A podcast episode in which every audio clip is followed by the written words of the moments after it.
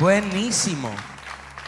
Bendecimos a todas las personas que se conectan en todas partes del mundo en este día en la cual celebramos la Navidad. No todos los domingos cae en un día como este de Navidad. De hecho, desde que soy pastor, que ya eso hace unos 12, 13 años atrás, unos 13 años atrás, desde que soy pastor, no recuerdo un solo domingo que Navidad haya caído en ese día. O sea, el 25 un domingo. Qué bonito celebrar a Jesús en el día del Señor. ¡Wow! En el 25, claro, es un reto también. Impresionante verles a todos ustedes. Hoy, ustedes tienen que amar demasiado al Señor. Vamos, sacude a alguien que esté a su lado y dile, eres demasiado poderoso.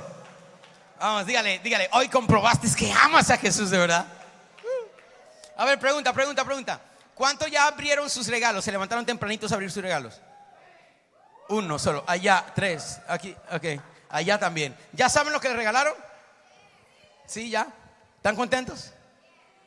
Yo todavía no sé lo que me regalaron. De hecho, hablando de regalos, hoy vamos a seguir con nuestra serie El regalo. Vamos. Hoy vamos a cerrar esta serie. Levánteme su mano y diga Jesús, el mayor regalo. El regalo. Bueno, yo todavía no he abierto mi regalo. ¿Lo abriste, Osmani? Bueno, vamos a preguntar primero. ¿Te regalaron? Sí. Se envolvieron en papel. Ah, ya, ya, ya entiendo hiciste eso, Nori, de verdad. No, es broma. Eh, yo no he abierto mis regalos. De hecho, yo dije, eh, mi amor, vamos a esperar después del servicio, como nunca se ha dado un domingo como este, vamos de vuelta y abrimos los regalos. Todavía no sé. Ya yo les dije la semana pasada que no me gustan las sorpresas. Así que ya ustedes saben que hoy voy a predicar nervioso. El que tenga oído, oiga. Porque no sé qué tengo de regalo cuando llegue a la casa. Eh, de hecho, me recuerdo muy bien lo que recibí el año pasado. El año pasado, en el principio de Navidad, aún antes del, accidente, principio de diciembre, finales de noviembre, estaba muy de moda el metaverso, ¿se acuerdan? El metaverso. De hecho, eh, Facebook eh, mandó la, la, noticia de que cambiaría su nombre a eh, meta, meta. Y en, todo esto, pues yo le decía a mi esposa, bueno, mi amor, mira, esto va a ser el futuro, esto va a ser el futuro, el metaverso. Sacamos una página web, de hecho está, y los servicios de H2O están en el metaverso todos los domingos. Y bueno, cuando llega Navidad, eh, más adelante me entregan una caja grande, yo estoy listo para ver el regalo. Y cuando abro la caja, me dan esto. Mi esposa me regala esto. Y yo me quedo mirándolo. Y yo digo, mi amor, ¿y qué es? Porque ella me está mirando así como que esperando que yo sepa qué es. digo, ¿qué es, mi amor? Y ella me dice, el metaverso. Yo lo miro otra vez y dije, el metaverso. ¿Cómo se usa, mi amor? Ella me dice, no tengo ni la más mínima idea. Pero decía metaverso ahí en la caja y te lo compré. Este es el metaverso. Y yo le dije, mi amor, eh, estoy bastante seguro, tengo una gran impresión de que este no es el metaverso. De hecho, bueno, todavía lo tengo en la casa y no lo he usado todavía ni la primera vez porque no sé ni cómo se usa. Pero quiero preguntarles a ustedes, y, sean honestos por favor, ¿alguna vez te han regalado algo? Y gracias mi amor por este regalo que lo hiciste de todo corazón, pero no lo entendimos. ¿Alguna vez te han dado un regalo que no entiendas? Allá, alguien más, un regalo que no sepas cómo usar. ¿Alguien aquí? Ustedes como que necesitan regalarles más. A mí me ha pasado muchísimas veces Alguien diga conmigo el propósito del regalo. Vamos, dígalo más fuerte. El propósito del regalo. Dios nos dio el regalo más importante de la historia. Vamos. Alguien grite, Jesús. El regalo más importante. La Navidad, diga esto conmigo, la Navidad es el regalo de Dios. Ah, el propósito del regalo. El gran problema es que la gente no sabe el propósito del regalo. Dios nos lo regaló, pero no saben el propósito. Satanás, su arma más grande es la ignorancia. Dice que no, que el pueblo perece por falta de qué?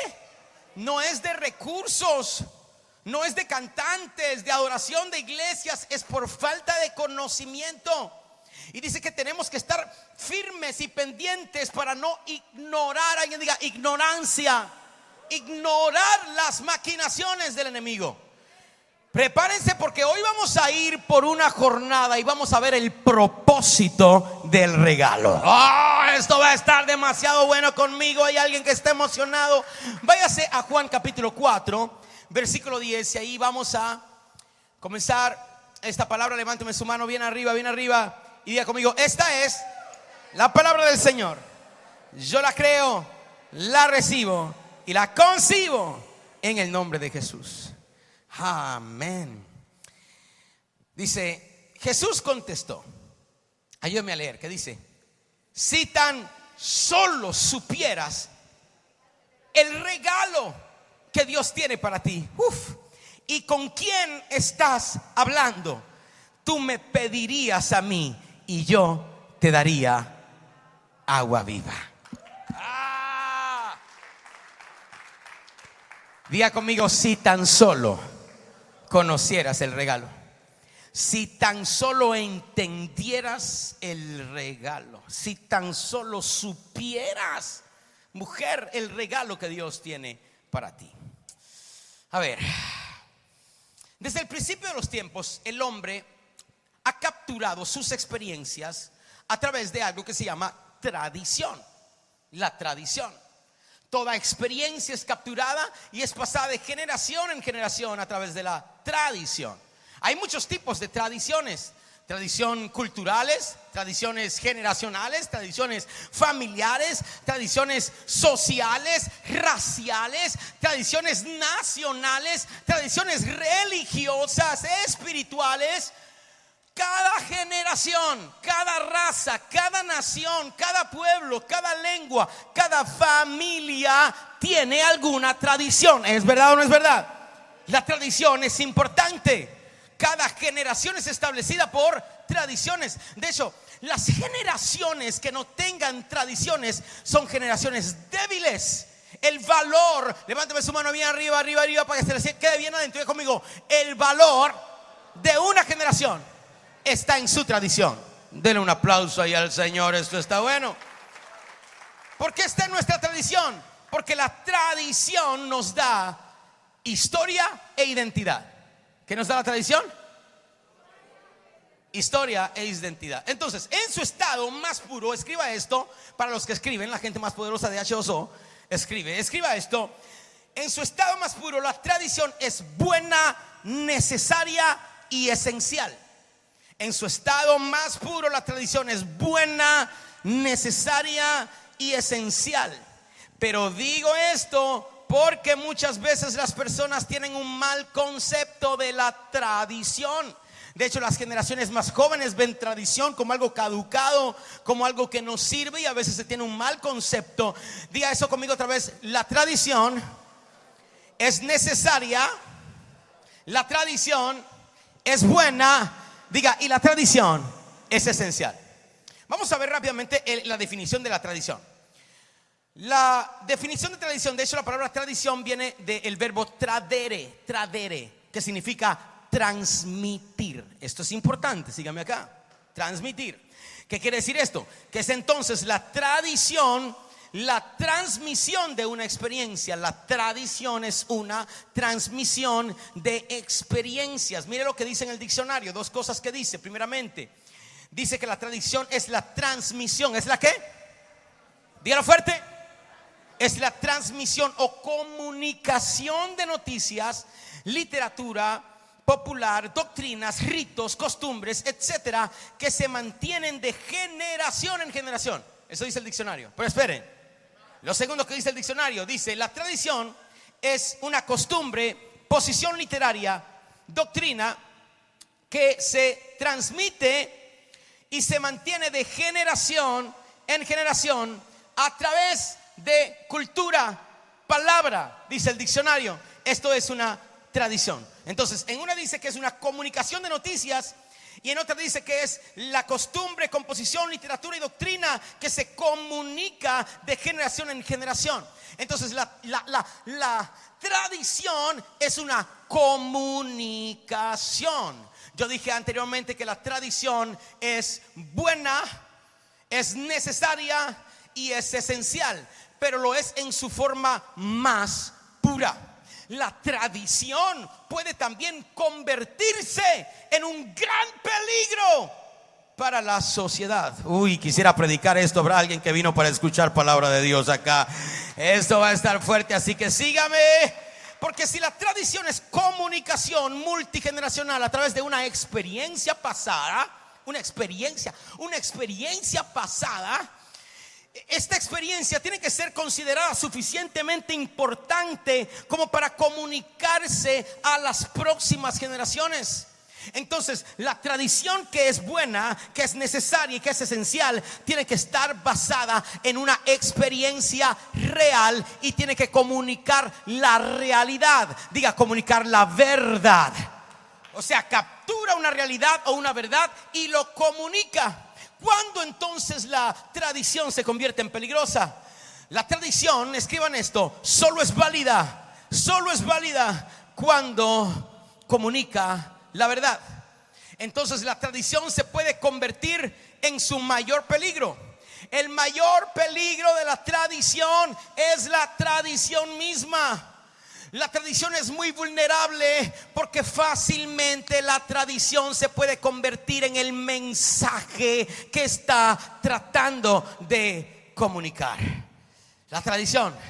Los otros días estaba eh, volando, creo que estaba volando a Filadelfia y se me sentó alguien al lado y mientras estábamos a punto de despegar, no sé si le ha pasado, eh, eh, la persona que estaba al lado, un hombre que estaba al lado, comenzó a presignarse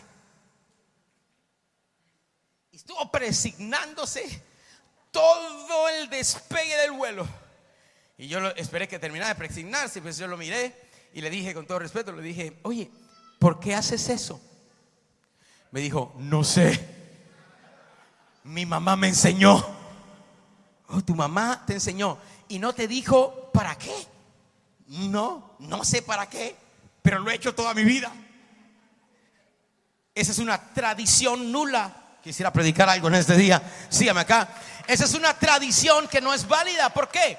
Porque estás haciendo algo por tradición, pero no entiendes el concepto de la razón por la cual estás haciendo y la realidad que esa tradición está tratando de comunicar. Entonces, a través de esta serie del regalo, hemos estado, no sé si ustedes se han notado que hemos estado retando la tradición de la Navidad.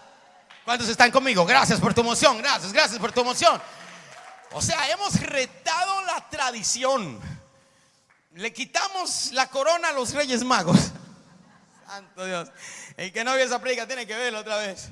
O sea, hablamos de los regalos que le trajeron a Jesús, que tenía más de ocho años cuando lo recibió. Hablamos de Elizabeth, hablamos de María cuando se le presenta el ángel a José y retamos la tradición porque de vez en cuando la tradición tiene que ser retada para mantenerla en su estado puro y pueda comunicar una verdad, una realidad. Si la tradición no comunica la realidad por la cual fue hecha en el primer concepto, la tradición no es válida. Uf, ¡Qué silencio! Entonces, a través de esta serie comenzamos con el primer mensaje, la primera prédica, el papel del regalo. Luego hablamos de un regalo para el regalo. Luego hablamos del regalo sorpresa el domingo pasado. Y hoy, una vez más, estaremos hablando acerca del el propósito del regalo. A ver, primeramente, ¿cuál, es la razón que Dios tenía que hacerse un bebé? Ok, sabemos ya que se hizo un bebé. Y la gente, de hecho, los otros días eh, nos, estábamos en la intercesión, ¿no? Yo creo que fue esta semana pasada. Y a veces le damos a personas para que oren en la intercesión y no recuerdo quién fue, pero alguien comenzó a orarle al niño Jesús. Y decía, niño Jesús, bendícenos en este. Y bueno, pues yo lo dejé terminar de orar para no interrumpirse, pero, pero luego pues yo me reía por dentro porque el que era niño creció. Alguien, alguien está conmigo acá. Eh, eh, está, está muy en serio, está muy serio esta prédica.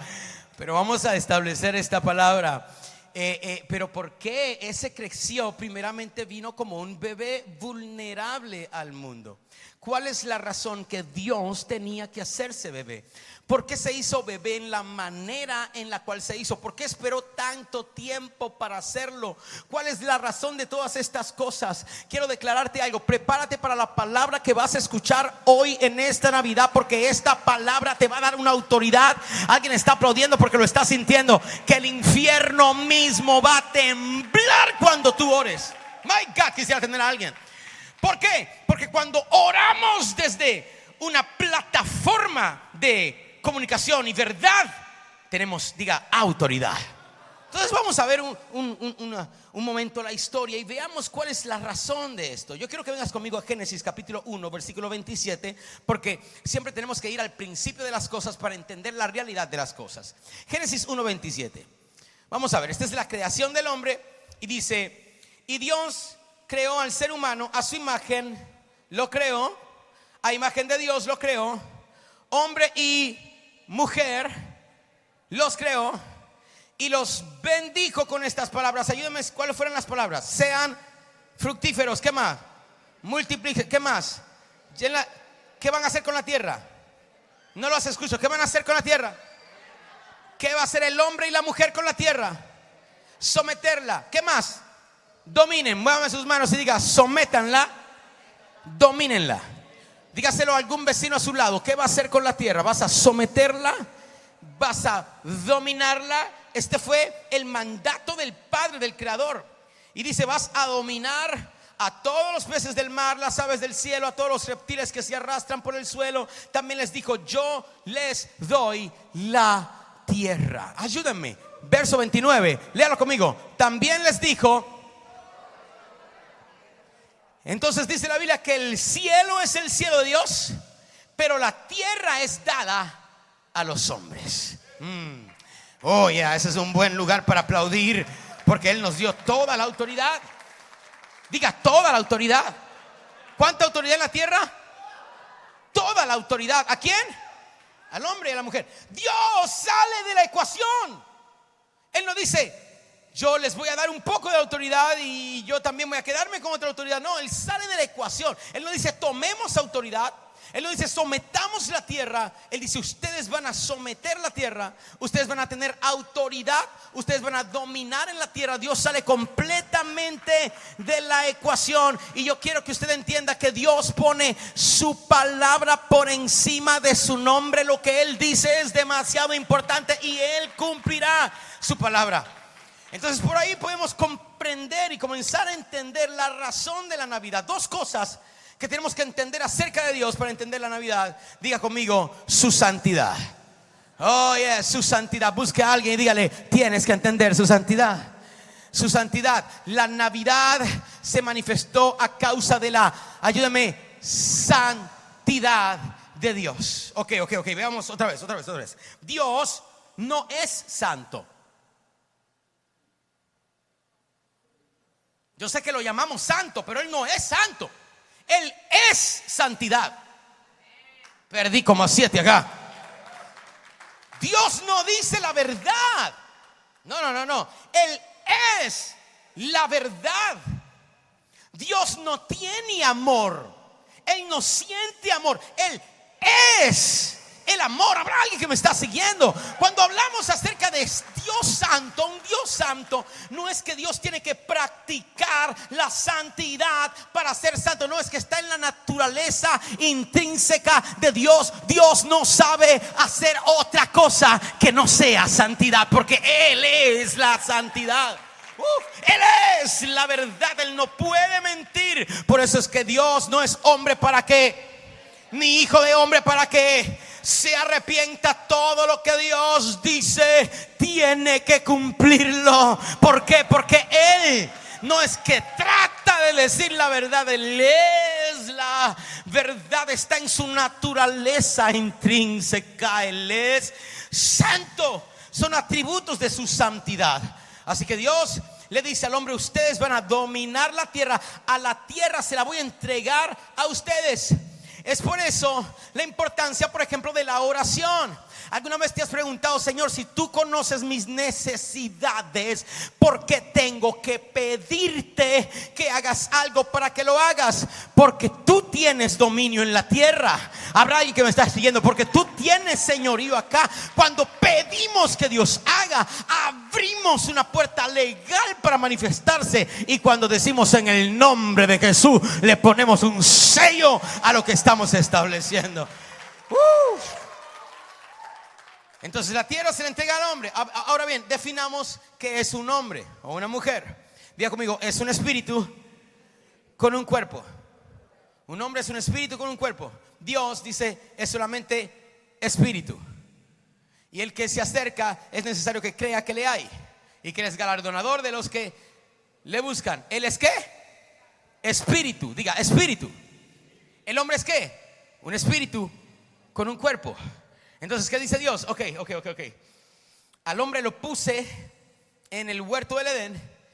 Él es cuerpo, espíritu. Yo soy un espíritu. Cuando el hombre peca, ¿cómo peca? Dios le dice, mira, de todo huerto, de todo árbol, de toda fruta podrás comer menos de este que está aquí. Cuando el hombre desobedece, cae en el pecado y en la corrupción ya el Espíritu de Dios no puede vivir dentro del cuerpo del hombre por causa del pecado. Hay una desconexión y Dios dice, no contenderá más mi espíritu con el hombre para siempre, porque ciertamente Él es carne. Alguien ayúdame y yo soy. Es alguien está leyendo su, Biblia aquí. Entonces miren lo que dice acá la palabra. Primeramente, eh, donde habíamos leído en Génesis 1.26, Dios le da la autoridad. Por lo tanto, Dios no va a intervenir en la tierra porque el hombre tiene la autoridad sobre la tierra y todo lo que Satanás, esta es la buena noticia, todo lo que Satanás haga en la tierra lo hace ilegalmente. O sea, ningún demonio puede venir a tocarte ni a ti, ni a tu familia, ni a tus generaciones, ni destruirte, porque no tienen la legalidad sobre la tierra. Alguien diga, yo tengo autoridad. La autoridad está sobre mí. Aquí es donde la cosa se pone buena. La santidad de Dios, diga conmigo, la santidad de Dios causó la Navidad. Fue la santidad de Dios. Él dijo, tiene que ser un hombre el que reine. Por lo tanto, ¿qué va a hacer Dios? Dios, de hecho, más adelante vamos a, ver la promesa, Dios busca una virgen en donde ponerse él mismo en su vientre. Él mismo, o sea, no es, no es otra cosa más que él mismo.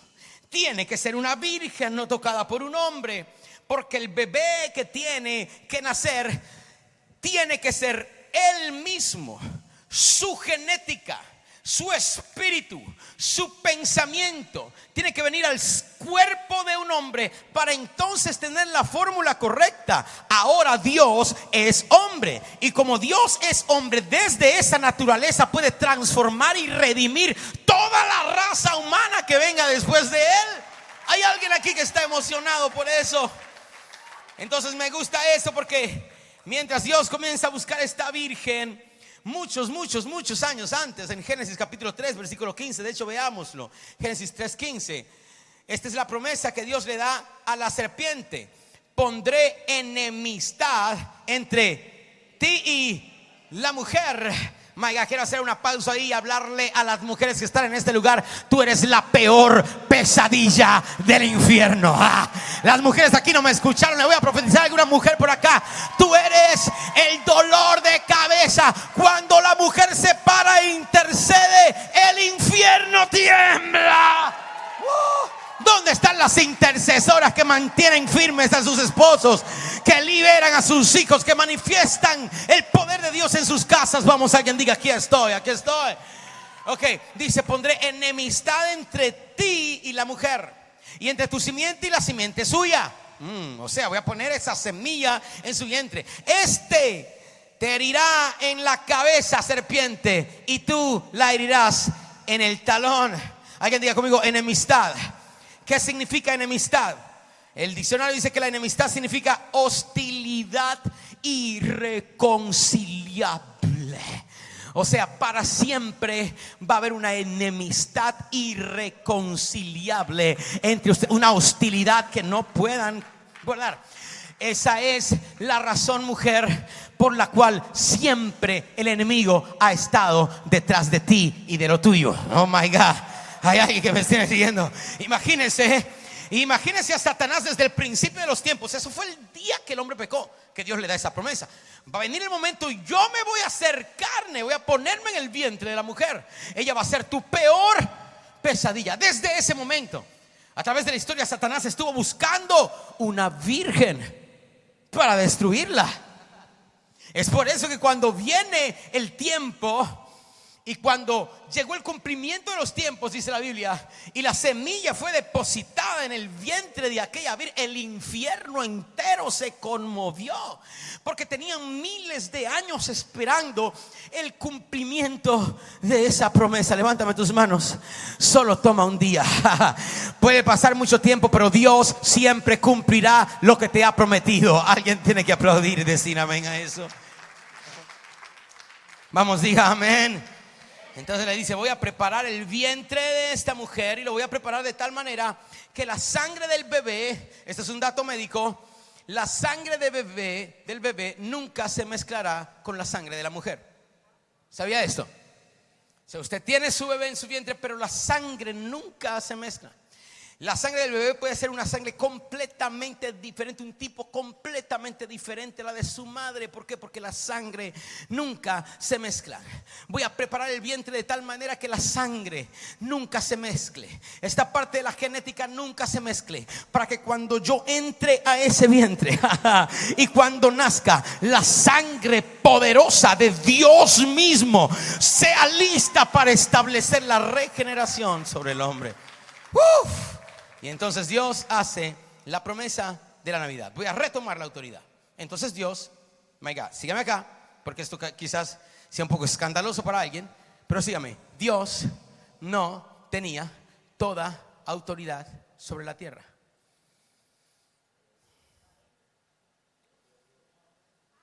La Navidad tuvo que venir para Dios tener ¿cuánta autoridad?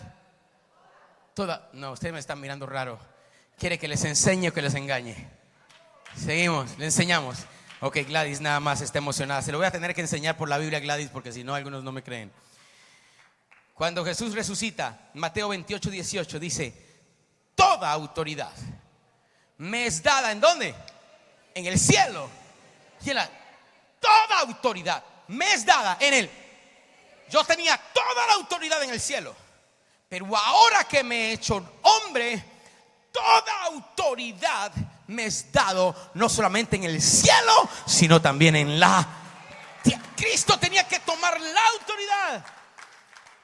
Entonces, diga su santidad. Segundo, dígale a alguien su justicia. Tenemos que entender, número uno, su santidad. Número dos, su justicia. Su justicia. Y esa es la razón por la cual Jesús no solamente nace, ayúdame con el Pro Presenter están allí, gracias. No solamente nace, dígalo ahí fuerte conmigo, su justicia. entender la justicia de Dios. Cuando hablamos de la justicia de Dios, hay un versículo que a veces se le hace difícil entender a la gente. Mateo 6:33 dice, mas buscad, ¿qué cosa? Primeramente el reino de Dios y su... Levántame su mano para que se le quede esto bien adentro. Y conmigo, el reino de Dios es inválido sin la justicia de Dios. Lo voy a decir una vez más. El reino de Dios es inválido sin la justicia de Dios.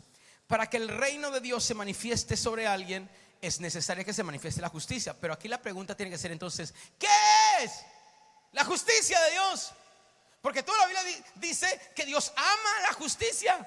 Miren lo que dice Deuteronomio 1.17 el juicio le pertenece a Dios. ¿El juicio qué? Salmos 37, 28 dice, porque el Señor ama la justicia y no abandona a quienes le son fieles. El Señor hace qué cosa? Ama la justicia. Levántame sus manos y diga, Dios no es justo, es justicia. O sea, Dios no puede ser otra cosa más que justicia. Todo lo que establece la característica, la naturaleza de Dios es establecido desde la justicia. Por eso es que Él ama la justicia, porque se ama a sí mismo. Salmo 9:16 dice, al Señor se le conoce porque imparte justicia. Entonces, Dios no tiene amor, Dios es amor. Dios no dice la verdad, Él es la verdad. Dios no es santo, Él es santidad. El ser justo no es un atributo de Dios. El ser justo es la naturaleza de Dios. ¿Por qué la justicia es tan importante para entender este principio de la Navidad? Porque cuando hablamos de justicia, todo lo que se dice tiene que asegurarse que sea aplicado. Alguien diga, eso es justicia. Eso es justicia. Ahora bien, volvamos ahí a ese momento del hombre. Dice, no comerás del árbol en medio del huerto porque, oye, ¿qué, qué palabra tan firme? Dios dice, desierto, wow, morirás. O sea, el Señor asegura esta palabra, te aseguro, bajo todo concepto, que si me obedeces en esto, vas a morir es la palabra de Dios. Por lo tanto, cuando hablamos de justicia, la ley tiene que establecerse. Cuando Dios le habla de cierto morirás, Dios hace una promesa. Entonces habíamos dicho que Dios no es hombre para que mienta, ni hijo de hombre para que se arrepienta. La promesa de Dios tiene que ser ejecutada, es su justicia. Entonces si Dios rompe el mandamiento, entonces ya no es Dios. Por lo tanto, Él tiene que seguir atado a su promesa. Alguien diga, Él es justo. Dígalo fuerte, Él es fiel. Diga, Él es santo. Entonces dice, por causa de que yo soy justicia, tú tienes que morir. Punto. Así de fácil. Uy, qué problema ahora. Porque el juicio es una manifestación de la justicia de Dios. De hecho, cuando usamos la palabra juicio, eh, muchas veces tiene una connotación negativa, pero el juicio no siempre es negativo. El juicio es solamente el resultado. Diga esto conmigo o escríbalo allí si está escribiendo. El juicio, diga conmigo, el juicio es el resultado de una acción. Es el resultado de una acción. Entonces la bendición también es juicio. Perdí a alguien acá. ¿Ah?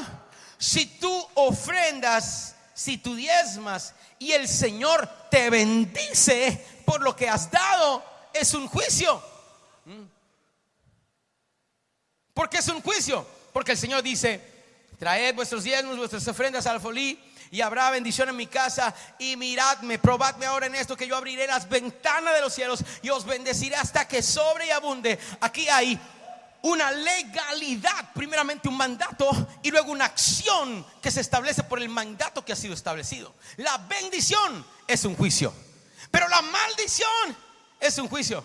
La victoria es un juicio determinado. La derrota también es un juicio determinado. Es Dios desde su naturaleza diciendo, no soy yo. O sea, o sea, o sea, la próxima vez, la próxima vez que estén sucediendo cosas malas en tu vida, muchas veces el cristiano tiende a echarle toda la culpa al diablo y toda la culpa al infierno y toda la culpa a los demonios. Pero yo creo que antes de toda cosa debes de sentarte a meditar de lo que has sembrado últimamente, porque no os engañéis, Dios no puede, ayúdeme por favor ser burlado, porque todo lo que el hombre sembrare, vamos a aplaudir al Señor, Él es justicia. Entonces a veces decimos, Señor, pero es que no me ama. Sí te ama, pero está sembrando las semillas incorrectas. No es Él. Él no puede hacer más nada que ejecutar justicia porque Él es la justicia. Ah, ahora, ¿qué problema tiene Dios? Porque Dios dice, de cierto morirás. Te aseguro que vas a morir si me desobedeces. porque el juicio es el resultado de una acción.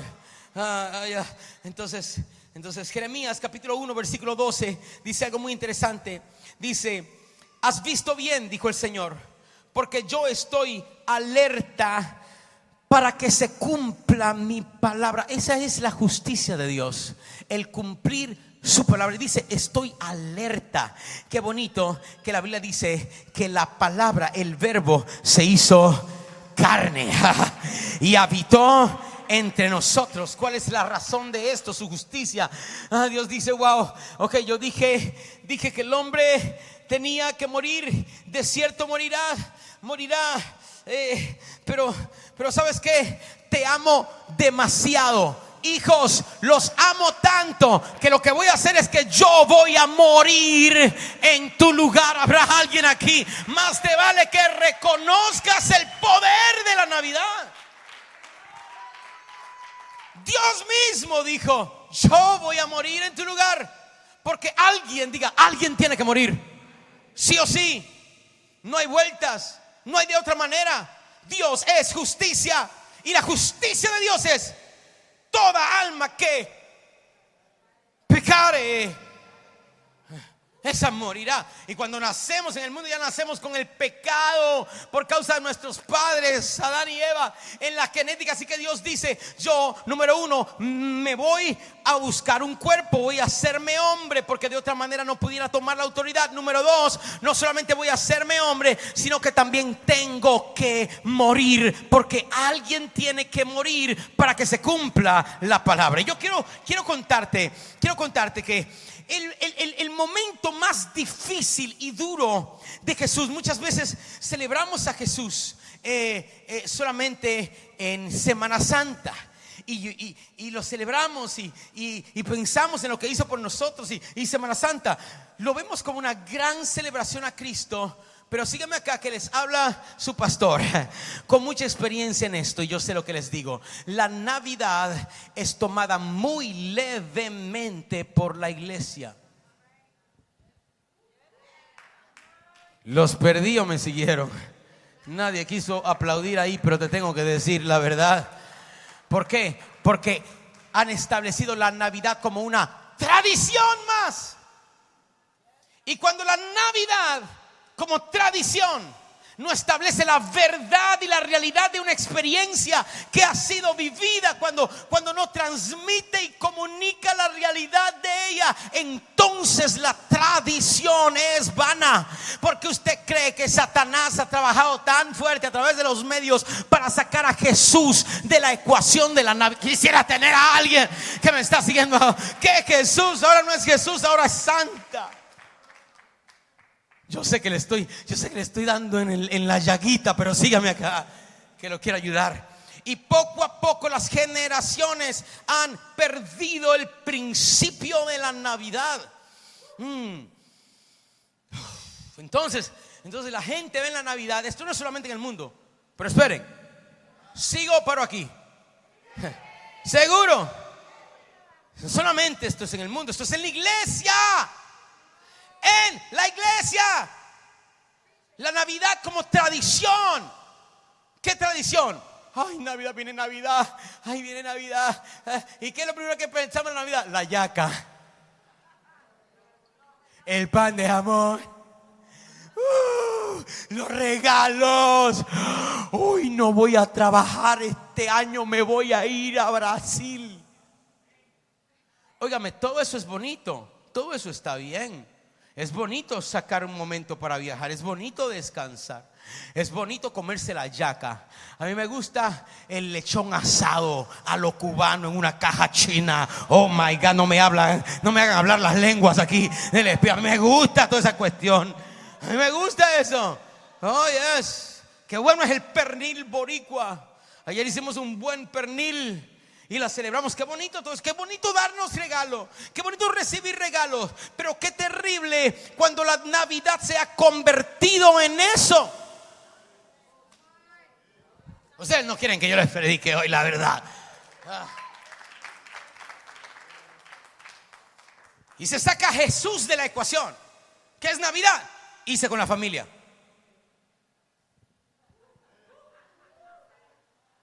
Lo dije. ¿Qué es Navidad? Sentarse a comer, engordar. ¿Qué es Navidad? Eso es Navidad. Escúchame, no tengo ningún problema con que te vayas con la familia. ¿Están conmigo? Con que agarres tus vacaciones, con que descanses, con que comas. Pero tengo un problema cuando Jesús no es el centro de todo lo que estás haciendo. Y me encanta, me encanta que por primera vez en la historia que yo recuerde, el 25 haya caído un domingo. Perdí a alguien acá y alguien que está viendo online está nervioso. Mm. Uy, ¿por qué? Me encanta. Pues, ustedes, ya yo les he contado esto. Es que, es que desde, desde mi pasión he desarrollado esta serie y he ido viniendo en contra de la tradición, de la Navidad como una tradición vana y establecer la realidad y la verdad de las cosas. ¿Por qué? Porque desde el principio ha habido un escándalo entre los mismos cristianos. ¿Qué vamos a hacer el 25? Ay, ser el 25, el 25, diciembre 25 es Navidad. Ay, vamos a hacer a la iglesia, ¿verdad? No vamos a tener servicio, ¿verdad? ¿Qué va a hacer? ¿Cómo que no vamos a tener servicio? ¿Cómo que no vamos a ir a la iglesia? ¿Pero de qué ustedes creen que se trata la, la Navidad? Se trata de Dios siendo el Todopoderoso, Rey de Reyes, Señor de Señores, con toda la autoridad en el cielo. Haya dicho, voy a hacerme hombre y voy a morir porque si yo no muero, tú tienes que morir. Jamás en la vida te atrevas a tomar la Navidad levemente.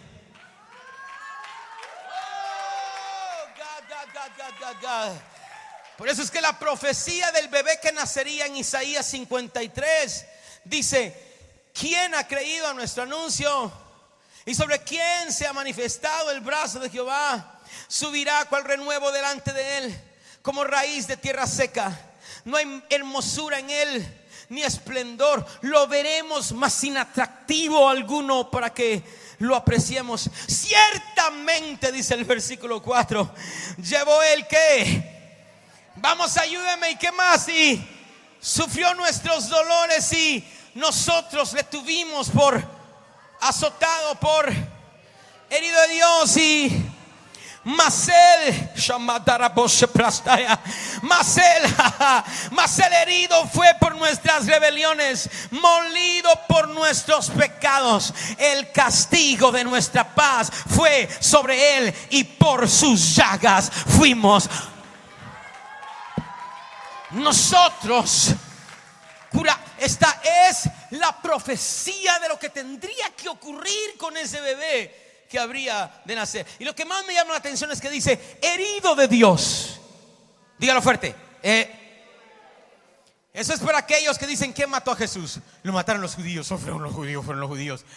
Ya no sé si está listo para esto. ¿Quién mató a Jesús?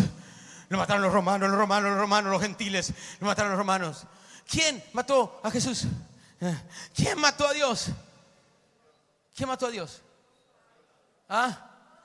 Tú no mataste, tú no tienes el poder para matar a Dios. Gracias. Usted no está, usted no está lista para esta revelación.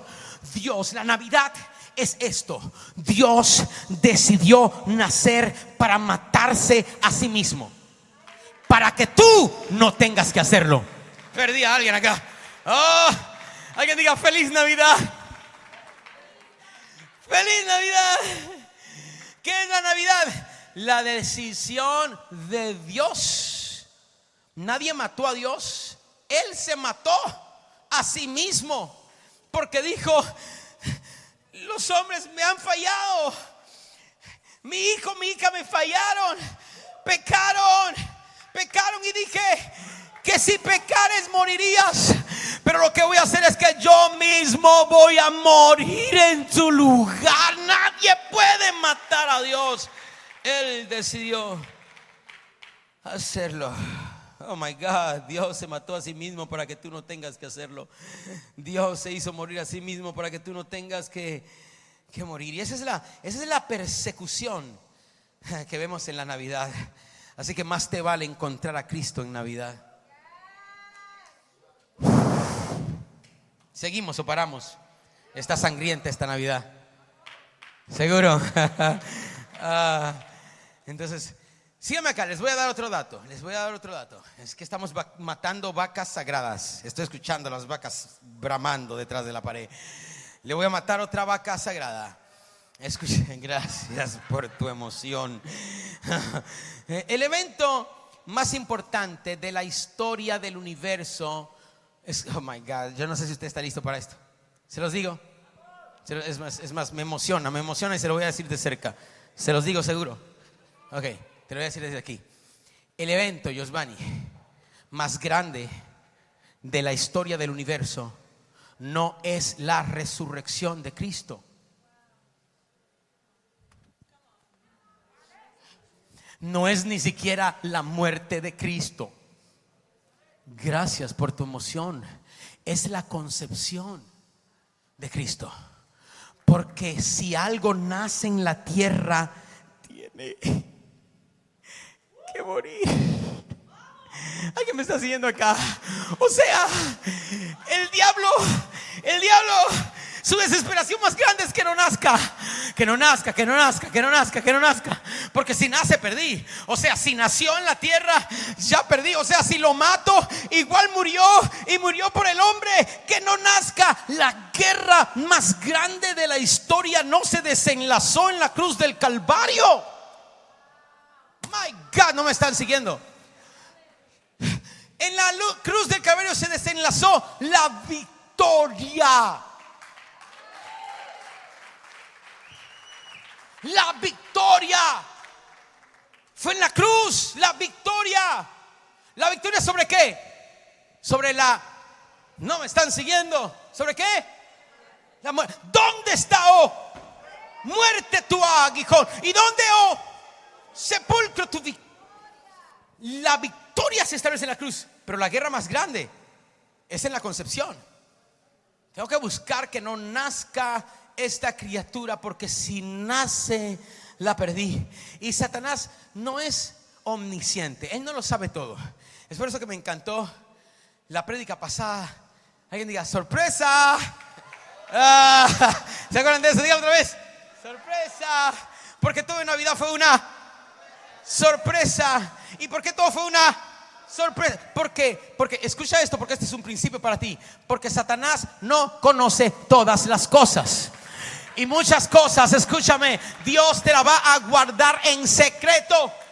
Dios no te va a decir todo el desarrollo del plan. ¿Sabes por qué? Porque cuando te lo diga, que te lo diga a través de un profeta, que te lo diga a través de alguien, que te lo hable de alguna manera, Satanás se dará cuenta de los detalles del plan. Y Satanás, escúchame, lo que más tiene temor es que nazca y se consiga. Oh my God, quisiera tener a alguien que se ha concebido el plan de Dios en tu vida. Por lo tanto, eh, eh, eh, Él está buscando las palabras proféticas y Dios se queda callado, no porque no te quiera decir algo. Es por eso que esta semana mientras oraba, el Señor me dijo, dile a mis hijos que dejen de buscar tanto mis manos. ¿Seguimos o paramos? Sacuda a alguien y dígale, deja de buscar sus manos tanto. El Espíritu Santo me dijo eso. Dile a mis hijos que dejen de buscar tanto mis manos. ¿Qué son sus manos? Sus obras. Lo que Él hace. Cómo lo hace. Cuándo lo hace. Sus manos. Y dije, dile que dejen de buscar mis manos. Porque si se enfocan en mis manos van a quedar frustrados cuando yo no haga las cosas como ellos pensaban que lo iba a hacer. Cuando ellos querían que lo hiciera. O no les revele todo el plan. Así que diles a ellos, no busquen mis manos. Busquen mi mente. Yes. ¿Cuál es? Ya, ya, ya, ya, ya. La razón por la cual Dios hace algo o lo deja de hacer. ¿Qué está pensando? ¿Cuál es la intención, el diseño original de Dios? Así que Satanás no podía saber todos los detalles porque la guerra más grande no era el Calvario como nos los pinta en la película, no, en el Calvario es la victoria. Ya en el Calvario Satanás no puede hacer más nada. Ya aún el momento en el cual Judas lo entrega estaba ya fríamente calculado. Habrá alguien que me está siguiendo. La batalla más grande se desenlaza en el momento de la cruz. Usted debe aplaudir mejor aquel, aquel que nació y venció. Eso es la Navidad. Una batalla en contra de nacer para no morir. Ah, eso es lo que Satanás quería que no muriera, porque hay dos muertes, dos muertes, rápidamente, dos muertes, esto lo sabemos. Muerte espiritual y muerte física. Ok, eh, muerte espiritual y la, y la muerte espiritual. Y la muerte espiritual es muchas veces, eh, ni siquiera se nota, ¿verdad? Muchas veces, pero obviamente es más relevante que cualquier muerte. Adán pecó, vivió más de 926 años, vivió en el cuerpo, pero en el momento en que pecó, había muerte en el espíritu. Entonces, a través de la santidad, Dios dice, tengo que convertirme en un cuerpo, pero a través de la justicia, Dios dice, tengo que morir. Romanos 6, 23, porque la paga del pecado es muerte más. Me encanta esta versión. Pónganlo por ahí. Porque la paga del pecado es...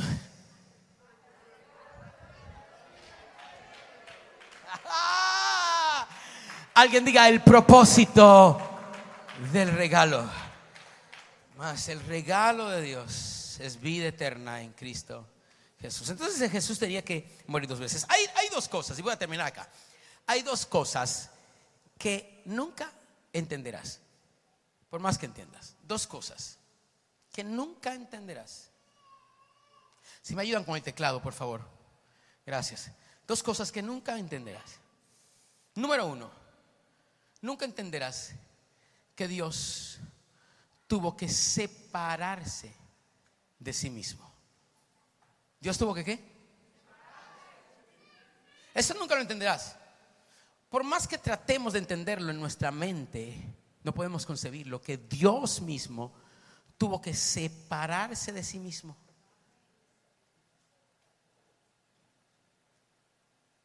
Y lo hizo por ti. Y a veces piensas que Dios no te ama.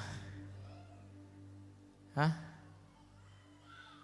Y a veces crees que te pasan situaciones y es que Dios no está contigo. Y Dios en la Navidad se separó de sí mismo por ti. Número dos, lo segundo que nunca podrás entender por más que trates, es que cuando Dios se hizo hombre, Él sabía, escúchame, que nunca jamás volvería a su estado original. Él lo sabía. Nunca jamás Dios volvería a ser como era. En el momento en que se separa de sí mismo y se hace hombre, ahora Dios es hombre en Jesús no fue hombre en la tierra, sigue siendo hombre en la eternidad.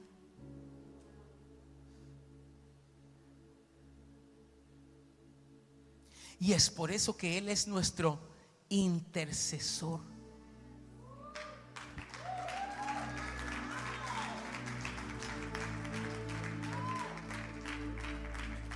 Es nuestro intercesor porque es hombre. Entonces el Padre, desde los cielos, quizás ha querido darte la paga de lo que has hecho. Pero cuando has aceptado lo que Jesús hizo, escúchame, cambia el chip. Esto no es solamente en la cruz, esto es en la Navidad, que sea atender a alguien. Cuando el Padre te ve, ve a su hijo hombre en el medio diciendo, no, Padre, yo estuve ahí, recuerda que yo soy hombre. Dios como hombre intercede a sí mismo por ti. Y ese es el poder de la oración. Yo declaro en el nombre de Jesús. My God, yes, yes, yes, yes, yes, yes. A través de la sabiduría. Levante sus manos conmigo de la autoridad. En el nombre de Jesús, tu oración nunca jamás volverá a ser la misma. Escúchame, por medio de Jesús tienes la autoridad sobre todo poder, sobre toda tiniebla, sobre toda hueste de maldad, sobre todo lo que se mueve ilegalmente en la tierra por medio de aquel que nació y se hizo hombre. Alguien diga por medio de él.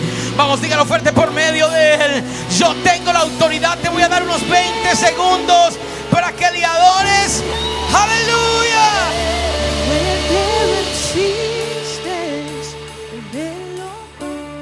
Dice Juan, la palabra se hizo carne y habitó entre nosotros de tal manera, de tal manera, amó Dios al mundo que entregó a su Hijo.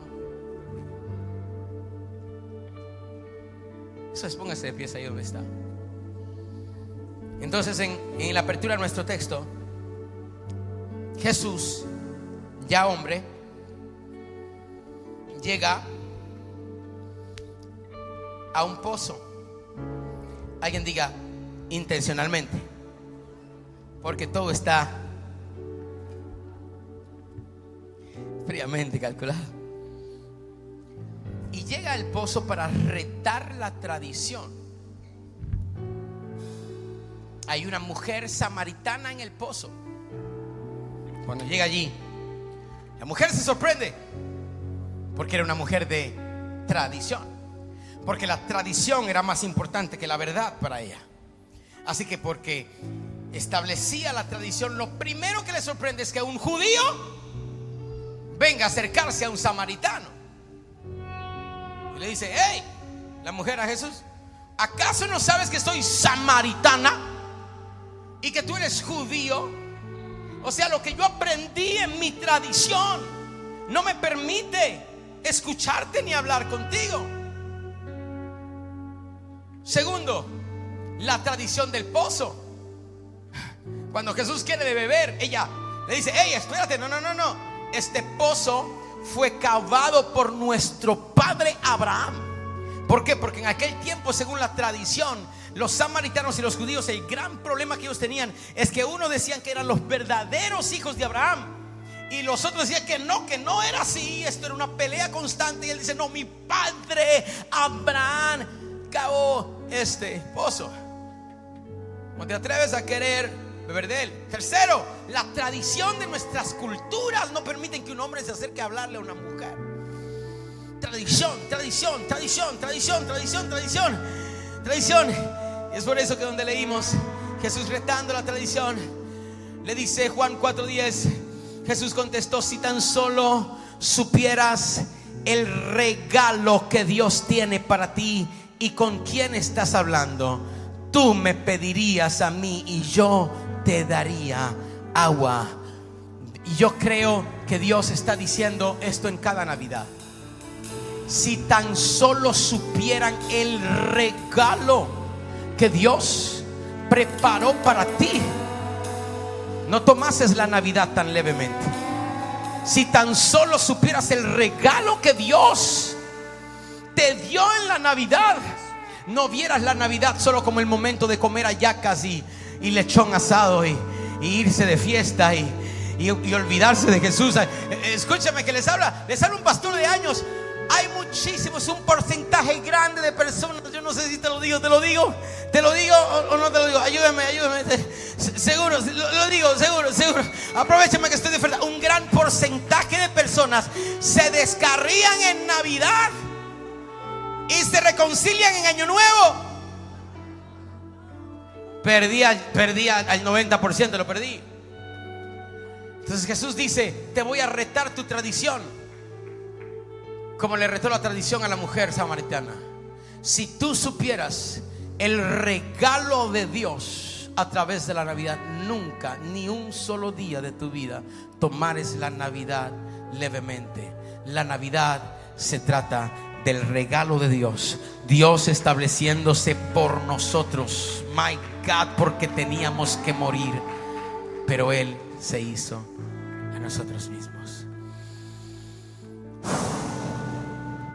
Por eso me encanta esta canción que dice, la muerte venciste, el velo partiste, la tumba vacía Qué bueno que te hayas quedado hasta el final. De verdad que espero que te haya bendecido. Recuerda que si quieres ver más videos como este, puedes suscribirte a nuestro canal. Y si quieres contactarme o de alguna manera ayudarme a extender el reino de Dios, puedes hacerlo a través de nuestra página iglesiah2o.com. Una vez más, gracias por ver hasta el final. Y bueno, espero que te conectes en la próxima.